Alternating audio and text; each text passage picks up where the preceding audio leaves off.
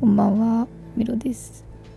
えー今日は12月4日、え19時54分に撮っております。えー金曜日、えー終わって1週間終わりました。明日ね、あの自分のご褒美にヘッドスパに行こうと思っております。ので、え今日終わるの楽しみにしておりました。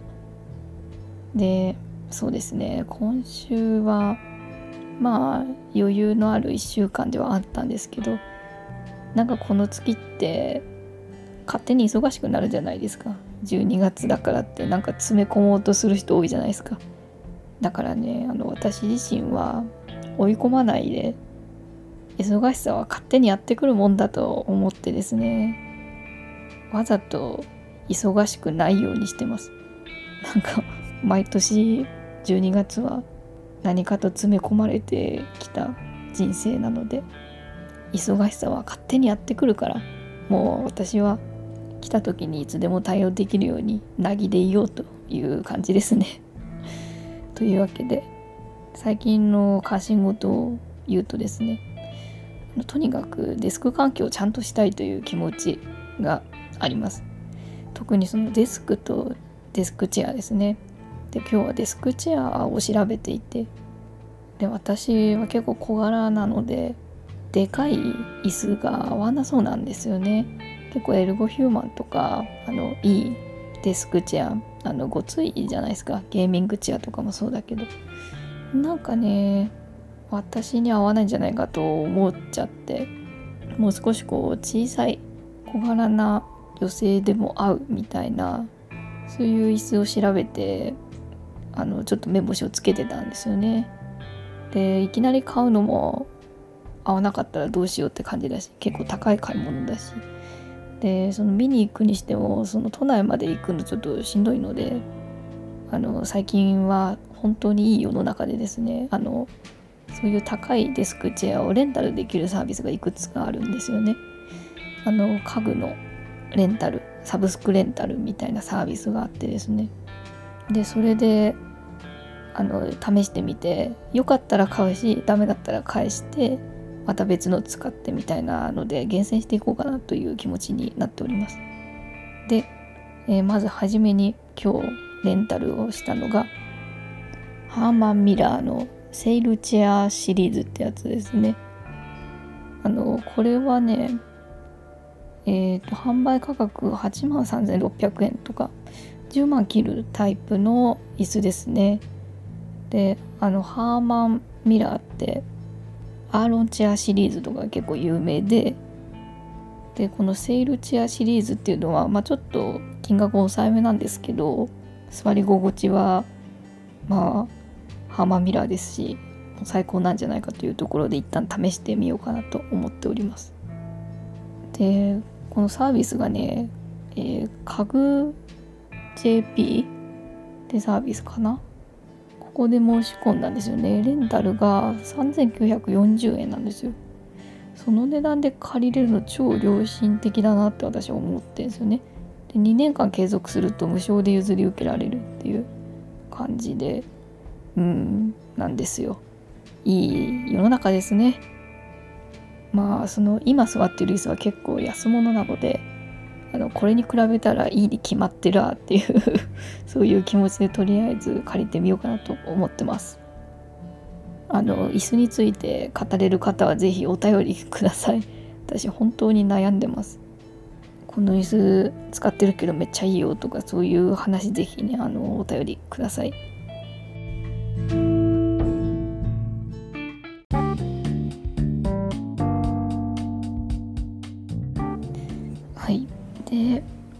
今日は2020年まとめみたいな感じで、えーちょっと2020年を振り返る回にしたいなと思います。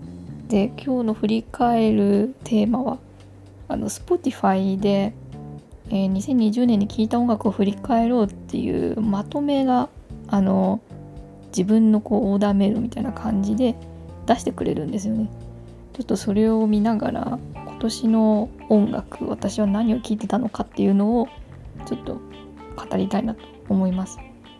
Spotify 使っている方はこれがトップページからこう辿って見れるはずですね。多分まあこれがリリースされて初回アクセスした時に多分トップページにあるはずですね。では早速いきましょう。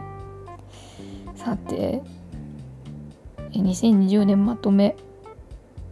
いつもより長く感じた2020年もあと少し。Spotify まとめの準備ができました、えー、まず今年の出会いを思い出してみましょう、えー、今年1272人の新たなアーティストとの出会いがありました。ありました。だそうです、えー、音楽への冒険心。今年は全部で187ジャンル聴きました。えー、よく聞いたジャンルはあ Lo-Fi Beats 1位ですね。で2位は J-POP えー、ローファイヒップホップ系は多分、うん、聞いてますね。BGM で。で今年のトップソングはなんなん藤井風さんでした。なるほど。あなたとなんなんが作り上げた2020年最初に聞いた日は5月17日お最も再生数が多かったのは6月4日100回目の再生6月8日えー、合計再生数323めっちゃ聞いてんなでもこんな年ですから他にもよく聞いたのはありましたトップソングス待って全部藤井風さんだなるほどあなたは素晴らしいリスナーですあでここからポッドキャストの話がポッドキャスト途中からあんま聞かなくなっちゃったんだよな Spotify で。あでもね私聞いたのが KIXFM あの YouTuber のあのガジェット系 YouTuber の今村さんのポッドキャストは一時期めちゃくちゃ聞いてましたね。あとはねあのファーストサマーウイカの「オールナイトニッポン」を なぜかポッドキャストで聞いてました。でも一番聞いたのは私のポッドキャスト なんですよあの試し聞きちゃんと上げて大丈夫かみたいなところのチェックで聞いたりしてましたね。えー、あなたはパイオニアです。あなたはうちで踊ろう、えー、ポットラックミックスの再生回数が5万回達する前に聞きました。ほう。思い出の曲はえー、どの年代を一番聞いたでしょう？えー、1990年、2000年、もっと前か。えー、2000年代じゃん。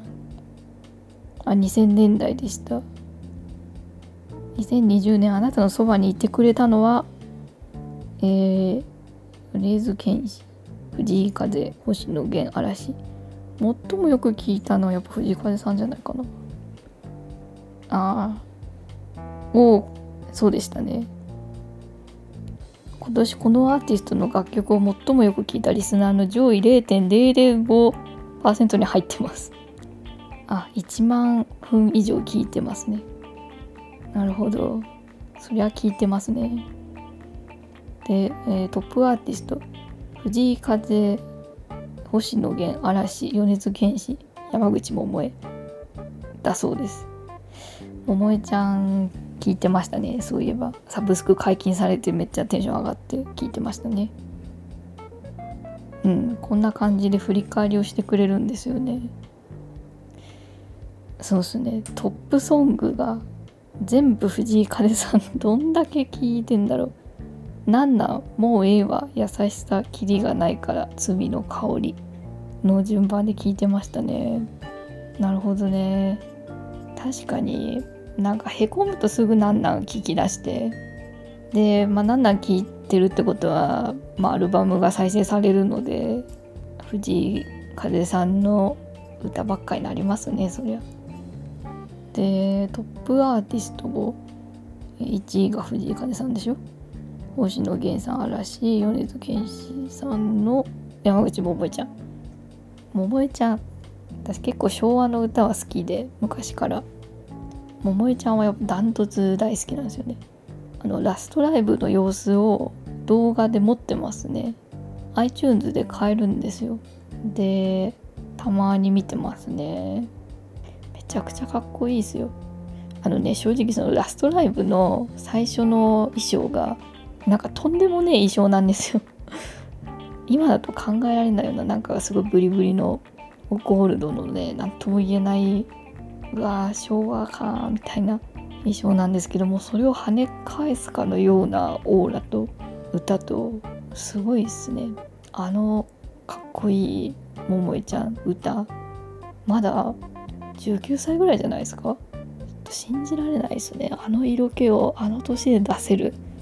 いやもう人生何回回ってきたんだろうみたいなそんな感じ。うん。で大好きです。うん。あの星野源さんとか米津玄師さんはねもう昔から好きなのでまあ再生数はそりゃ高いよなって思ってるんですけど嵐ね嵐3位に食い込むってことは相当後半11月頃から相当効いてますね。まあ確かに相当効いてるなっていう感じは納得ですけどね。で、えー、 My Top Songs 2020であのプレイリスト作ってくれてんすよね。これを見ると6番目に、え Vaundy の不可抗力、えー、次が Same Things の、えー、 Bad Guy 死ぬのがいいわ。東京フラッシュ晒し者。 OKAMOTO'S の Welcome My Friend でしょ。で特にない。君はマザーファッカー。Ain't Nobody Knows おにぎり。さよならベイベーヒプノシスマイクの摩天楼のパーティーを止めないでとかまあそんな感じで入ってきますね。あとそうだな。あと惑星ループをめちゃくちゃ聞いた。YouTube で盛り上がってるあの惑星ループですね。あと呪術廻戦のエンディング Lost in Paradise 入ってますね。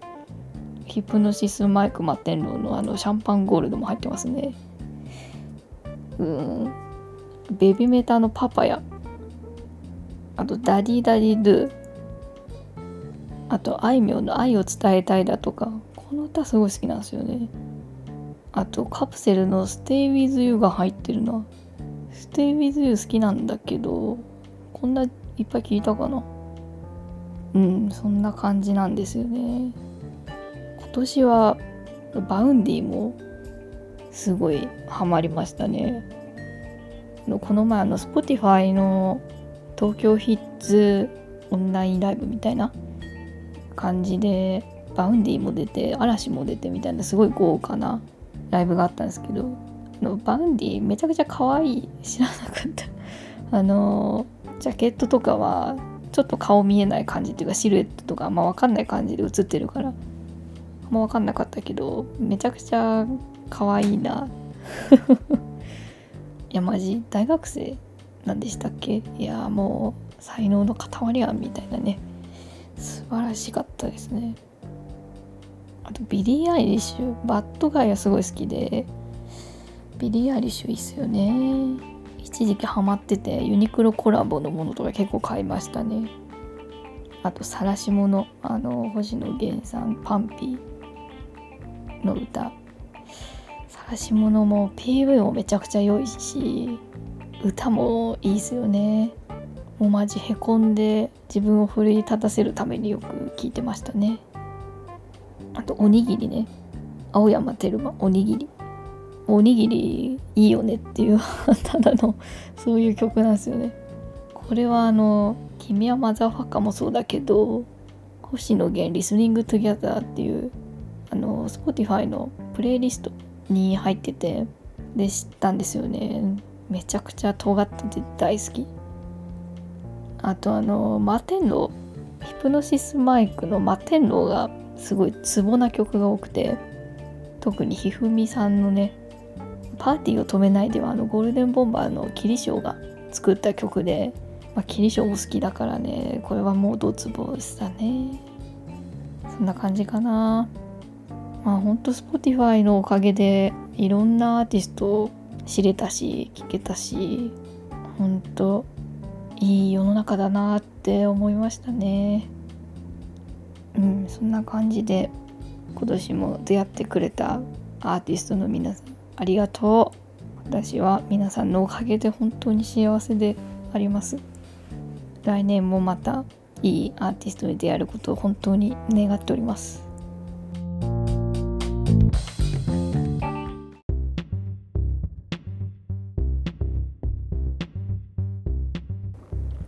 じゃあそんな感じで、えー、Spotify から今年聴いた曲の振り返りをしてみました。ちょっと2020年振り返るシリーズはやってこうかな。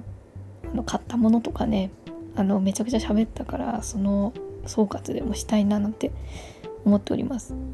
Spotify 契約してる方ぜひこれ多分オーダーメイドで皆さんの手元にあると思うのでねぜひ見てみてください。